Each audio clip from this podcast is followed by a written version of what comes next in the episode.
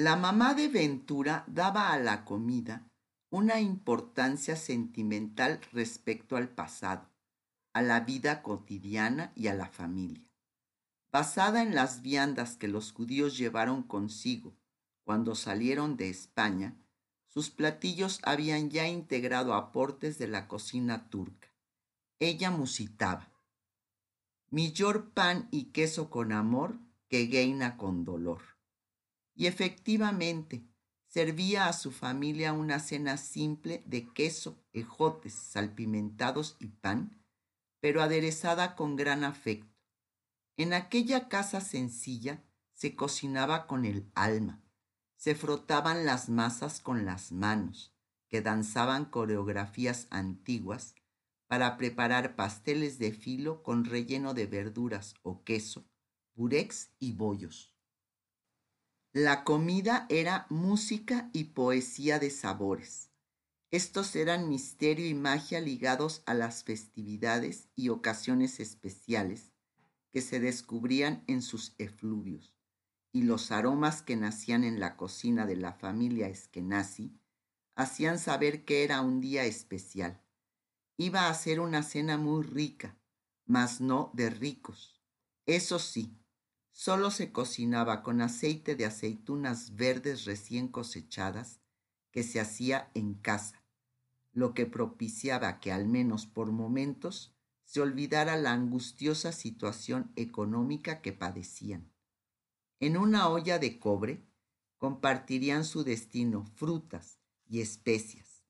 Se condensarían los principios sabios, pero no anticuados, de la búsqueda de una mejor vida pero sobre todo se trataría de endulzar la inevitable despedida con pistaches, chabacanos, mazapán de almendras y dulce de rosas. Incorporados a cada platillo estaban siempre presentes los siglos de tradición, cultura y superstición sefaradí. Cocinar como lo hacía doña Sara no era solamente una forma de alimentar el cuerpo, sino de dar amor. Ventura había vivido todo esto y lo había aprendido.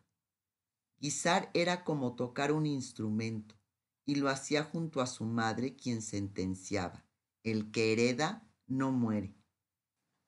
Doña Sara se cubría la cabeza con un pañuelo para que su cabello no absorbiera los olores de la cocina. Desde el día anterior, un torbellino de pequeñas manos ya había separado la cáscara y las pequeñísimas piedras del arroz. Este rito se repetía invariablemente cuando las niñas Regina y Rebeca querían ayudar a su mamá en la cocina. Al ser esta una ocasión especial, le agregarían almendras y piñones para hacer un arroz chico de boda. Y así transcurrió la tarde antes de que llegara su futuro consuegro, el señor Jesquiel Carrillo, acompañado de su hermano para pedir en matrimonio aventura y serenar la soledad que durante cuatro otoños había vivido Lázaro en México. Musher de buena ventura, que sea y para bueno que engrandezca, que sus pies corran como siempre para bueno Mientras la señora Sara acomodaba cuidadosamente los flecos que colgaban de la manta verde con medallones dorados encima de la mesa, meditaba el significado de ese antiguo refrán judeo oriental que repetía en voz baja con nerviosismo. Bueno, el nombre de su hija traía ya implícita la intrepidez y la valentía para buscar felicidad y bonanza. Apenas llegaron los musafires, los invitados fueron recibidos como tradicionalmente se hace, con café turco y dulce de vishna, hecho a base de azúcar y cerezas negras. Se acompaña con una pequeña cuchara para tomar el dulce y un vaso de agua muy fría para quitar el empalago instantáneo. A continuación, dejaron sus cucharillas metidas en el vaso, ya sin agua. Esta era la señal de que estaban listos para hablar. En la reunión se trataron varios aspectos del arreglo, desde la dote hasta las cartas y fotografías que habrían de enviarse los novios durante unos meses con el fin de irse conociendo. Este tiempo serviría también para hacer todos los arreglos legales y migratorios necesarios para el traslado de la novia a América.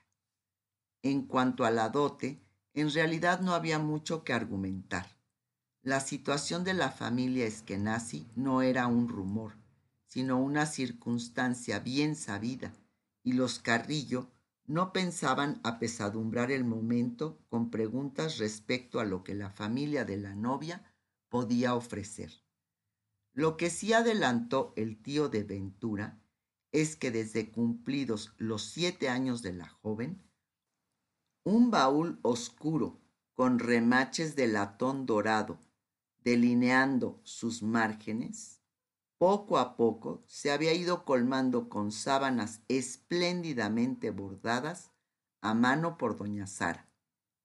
Conforme la niña fue creciendo, su madre le enseñó a calar con delicadeza los manteles de un algodón de medio pelo, los cuales después de haber sido ataviados con elegancia, utilizando hilos que daban la impresión de ser de plata y galones que se entretejían para rematar los cantos de los níveos lienzos, semejaban provenir de los más finos hilados egipcios.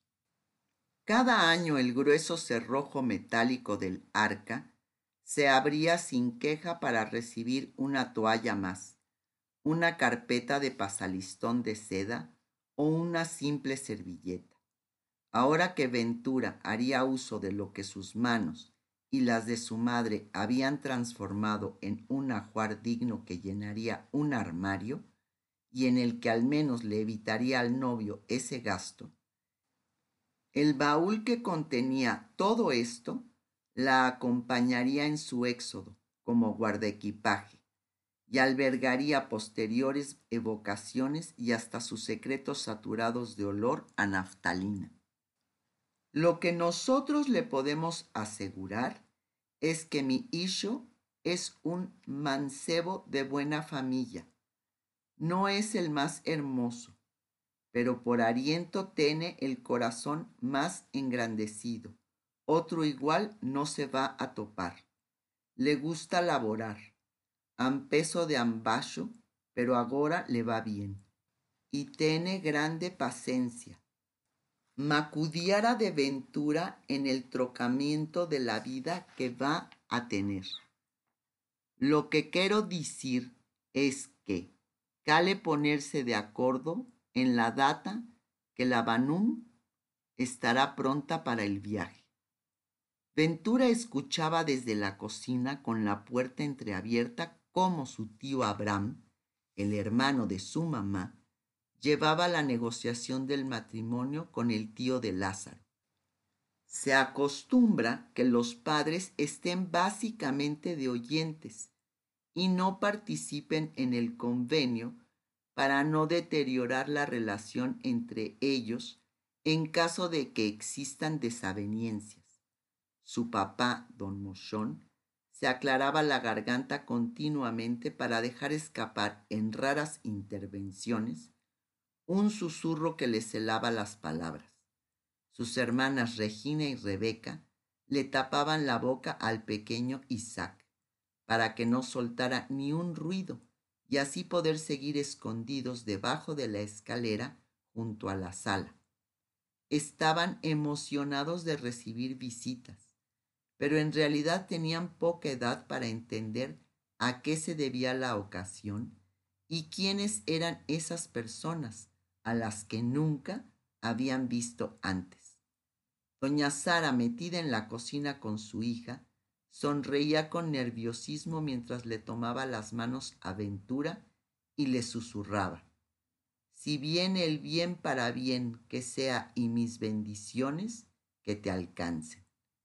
Esa costumbre de arreglar los matrimonios puede parecernos poco sensata, pero antiguamente se daba de manera regular. Hoy en día ese uso se ha ido diluyendo. No en vano había mujeres que se dedicaban a indagar quiénes podrían formar una buena pareja basándose en las características de cada uno, pero sobre todo se guiaban por la férrea intuición. Ventura vislumbró a través del vitral de la cocina el atardecer pleno de nubes aborregadas que se iban matizando de color rosa. El sol todavía no se ocultaba del todo, y ya la luna en constantes coqueteos parecía robarle su último reflejo. ¿Era este un presagio de lo que hallaría en su vida futura? Pensaba en ello cuando escuchó a su padre llamándoles con una gentileza casi dolorosa. Estaba contento de haber asegurado la posibilidad de un futuro mejor para Ventura. Sin embargo, sabía que dejarla ir sería someter su amor de padre al sacrificio de tenerla lejos. Antes de entrar a la sala, su madre la abrazó eufóricamente. La aveniencia había terminado y las dos partes parecían estar satisfechas. A partir de ese momento, Ventura estaba comprometida sin haber visto al novio jamás. Al día siguiente se reunirían en una cena ofrecida por los Eskenazi para conocer al resto de los familiares de Lázaro. Las berenjenas habían sido desflemadas con horas de anticipación. Su piel color uva se llenaba de ámpulas huecas abultadas con el calor de la lumbre. Lentamente iban anunciando que estaban suaves y listas para ser despojadas de la pulpa, y con ella hacer un cremoso puré que no escondía el ligero sabor del ajo acompañada de leves chubascos de aceite de olivo y yogur, la mezcla iba forjando su espesura al tiempo que la esencia de lo ahumado se realzaba como el toque que la definiría. Rápidamente doña Sara comenzó a sacar los mesés, o entradas tradicionales que son el amplio preludio de la comida, servidos en platos pequeños, los vivos contrastes llenaban de color la modesta pero orgullosa mesa. Pipirushkas de pimiento morrón que habían dormitado confortablemente en aceite y vinagre durante veinticuatro horas darían ese dejo de picardía y seducción, provocando que se paladeara siempre un poco más. Humus, preparado como un blanquecino paté de garbanzo sazonado, generosamente con ajo. Había sido por mucho tiempo el manjar con el que se engañaba don Mochón, quien no tenía acceso a la delicia de una pasta de sésamo, ensalada de habas que resaltaba los aromas de comino, truchí de coliflor en escabeche y yadkik de pepinos con eneldo fresco y yogur casero decoraban la mesa como flores de tonos primaverales. El propósito de ofrecer estas sabrosas entradas no era colmar el estómago de los importantes invitados de esa noche, sino halagar su paladar y que se enlazaran los mesés en una especie de maridaje con el raquí, bebida nacional parecida al anís. Los judíos en Turquía no comían champiñones por ser considerados alimento de sacerdotes católicos. Sin embargo, el resto de las verduras jugaba un papel muy importante en la cocina sefaradí y eran tratadas como la primera clase en fritadas de espinaca y calabaza, dando a la carne molida el servicio de rellenar jitomates, papas y hasta cebollas ahuecadas.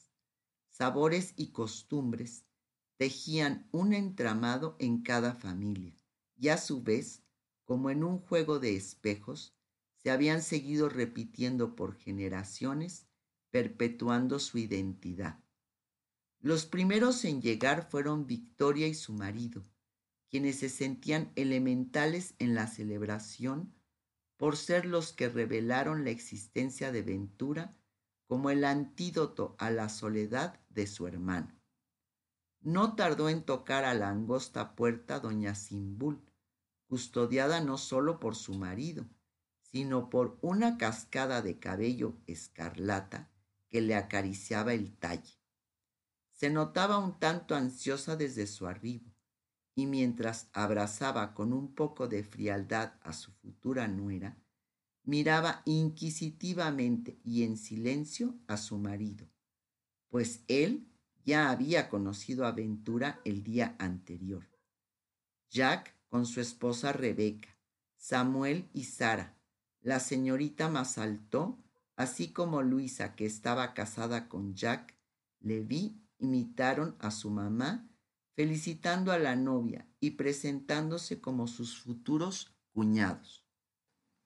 Ella sentía cómo la analizaban puntillosamente, como si se les hubiera extraviado algo entre sus cabellos sostenidos en chongo por un prendedor que de manera talentosa lo aderezaba. Ojeadas indagadoras iban y venían. Se creía profanada por destellos de desaprobación. No obstante, todos ellos admitían sin remedio y las mujeres con envidia que la joven estaba dotada de hermosura. Después de charlar un rato y de haberse tomado su cucharita de churup, doña Sara exhortó a sus invitados a pasar a la mesa, que parecía haber sido rociada de manjares por manos invisibles. La plática se dio entre los hermanos de Lázaro, que daban la impresión de estar un poco más relajados, y los padres de Ventura. Doña Simbul sin miramientos colocaba con los ojos una soga en el cuello de su futura nuera. Y es que la idea de que la muchacha tuviera poca educación y no supiera leer y escribir fue algo que de entrada entorpeció esa relación. En su mente la señora siempre había imaginado algo mejor para Lázaro y un inconfesable celo hacía imposible que la futura suegra viera con un poco más de objetividad a la joven. No la aceptó, aunque fuera la compañera que su hijo tanto añoraba y la mujer que le tendría siempre un buen plato caliente en la mesa, en especial porque había aprendido a preparar aquellas delicias que se gestaban en la cocina de la señora Sara todos los días. Esto hizo que más adelante la oportunidad de una buena relación política se deteriorase como una papa que empieza a arremangar su tez para luego secarse hasta la médula. Lo único que había ido relajando la tensión en esa mesa era el aire que se llenaba de música, hasta que se escuchó la aguja rozando una y otra vez el final del disco de la cantica y romanzas en judeo español. Abre tu puerta cerrada. Era una cantica especial que por generaciones había sido tarareada, cantada y hasta silbada por la familia Eskenazi. Alguna vez doña Sara le había platicado a Ventura que la cultura musical dominante de España en el siglo XV era la romanza. Las romanzas eran canticas que contaban historias de valentía, de guerras y de temas cotidianos. El pueblo tomó temas de amor, de celos y cualquier tipo de relación sentimental. La lengua en todas estas canticas siempre fue el judeo español. Cientos de ellas son originales pero anónimas. Hubo muchas inspiradas en melodías populares y escritas con palabras judeo-españolas. El estribillo era cantado por todos, salvo por doña Simbul, que seguía debatiendo en su mente si Ventura se merecía a su hijo Lázaro. En ese momento doña Sara sirvió la agristada, que en la boca de los comensales fue un manjar, pero en la de Ventura se asentaron los sabores del pescado con huevo y limón, que en conjunto ofrecen un platillo suculento, y por separado gestaban el vaticinio del paladar que tendría el trato que más adelante le daría su suegra. Comer dulce para hablar con dulzura era la filosofía que la novia había heredado de su madre, así que ayudó a levantar los platos ya vacíos para después servir el postre y huir de los movimientos de cabeza con el que acompañaba Simbul algunos de sus comentarios. Charolas de baglava formada por ocho capas de pasta tan fina que se quiebra con el solo roce del antojo al mirarla, y siete de pistaches que reposan en baños de mantequilla derretida y miel, hacían presencia pretendiendo fraccionar la escarcha que se había ido acuñando en el ambiente. Cuando la puerta de la cocina se abrió una vez más, se dejó sentir el aromático y humeante café turco que fue dejando durante horas una estela de intensa fragancia a su paso. Pequeñas tazas de porcelana con grecas que suben y bajan, cada una en su plato a juego. Albergaban también un cuadrito de fino locum, el cómodo rajat locum, especie de goma cortada en cubitos, lleva ese nombre justo por tener el tamaño ideal para degustarlo en un solo bocado. Por años, la señora Sara los había elaborado con agua de rosas, melaza y almidón rellenándolos con pistaches, para al final rebosarlos con azúcar en polvo y evitar que se pegaran entre sí manteniendo la quietud de su forma. El pistache, así como el pétalo de rosa o la almendra, constituyen el corazón de esta piel acitronada que palpita de frescura en el paladar deseoso de un dulce complaciente. En esta ocasión se degustó el contenido de la elegante caja con sello de una de las más finas dulcerías que los invitados habían obsequiado a sus anfitriones. La tienda de Ali Mujidin Hasibekir, situada en la calle Hamidiyeh Kadesi, número 83, quedaba a dos cuadras de Yeni Kami, la nueva mezquita en ese entonces.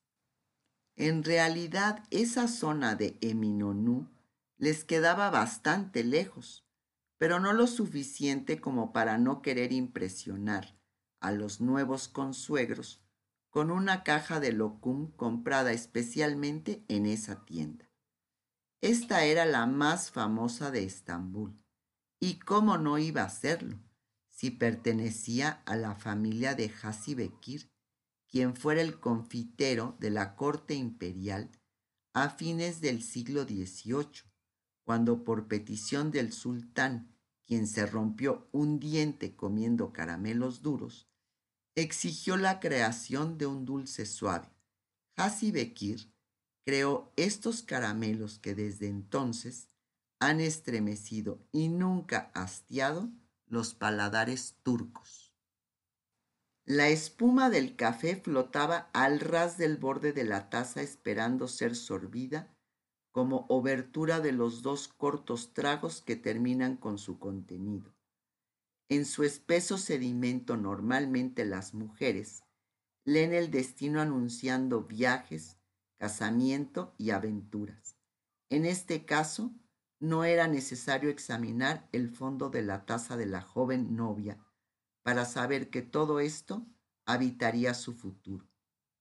Bendicas manos, alabaron los nuevos familiares, refiriéndose a doña Sara, la cocinera de la deliciosa cena que habían gozado. Esa noche, la suerte de Ventura quedó sellada. Ella miró a intervalos a su madre y a su futura familia. Finalmente sonrió como lo hacen los niños a los que se les promete una recompensa sin estar del todo segura de cuál será la suya propia.